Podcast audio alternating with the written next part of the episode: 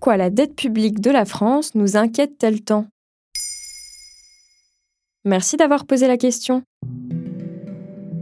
Le vendredi 2 juin 2023, l'agence de notation Standard Poor's a maintenu la note de la France au niveau AA, faisant d'elle la troisième meilleure note au monde aux côtés de la Belgique et du Royaume-Uni. Elle calcule la capacité d'un pays à rembourser sa dette publique. Mieux il est noté et plus les investisseurs privés qui lui prêtent de l'argent lui font confiance pour les rembourser. Cependant, en 2022, la dette publique française s'élève à 2950 milliards d'euros selon l'INSEE. Il s'agit du troisième budget de l'État derrière l'éducation et l'armée.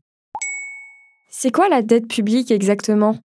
Il s'agit de l'ensemble des dettes contractées par les administrations publiques dans l'histoire du pays. Elle englobe donc les dettes de l'État, des collectivités locales ou encore celles de la sécurité sociale. Elle est généralement exprimée en pourcentage du produit intérieur brut, c'est-à-dire l'ensemble des richesses du pays. Par exemple, aujourd'hui, elle représente 116% du PIB français d'après les chiffres de l'INSEE concernant l'année 2022.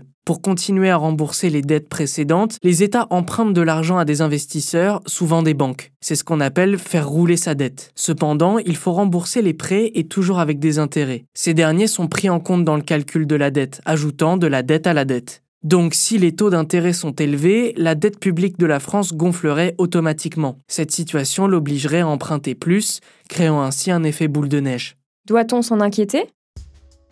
En effet, si la dette publique devient trop importante, le pays risque de ne plus avoir assez de moyens pour la rembourser et ainsi de se retrouver en défaut de paiement, ce qui entraînerait inévitablement la faillite publique. C'est notamment ce qui est arrivé à la Grèce entre 2011 et 2012. Et les Français en ont peur. Selon un sondage de l'Institut ELAB, le niveau de la dette inquiète 71% de la population. Cependant, aujourd'hui, les taux d'intérêt sont bas. D'après la Réserve fédérale de statistiques économiques, dit FRED, ils ont baissé de plus de 2 points en 20 ans, passant de plus de 4% à moins de 2%.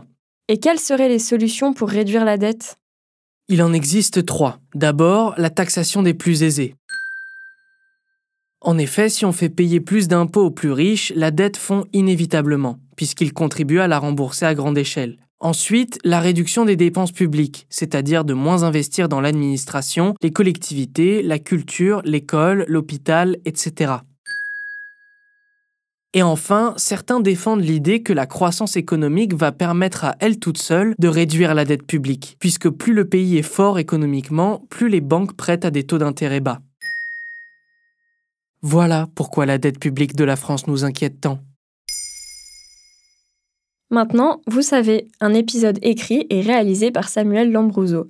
Ce podcast est disponible sur toutes les plateformes audio. N'hésitez pas à répondre au sondage du jour sur Spotify. Et si cet épisode vous a plu, vous pouvez également laisser des commentaires ou des étoiles sur vos applis de podcast préférés.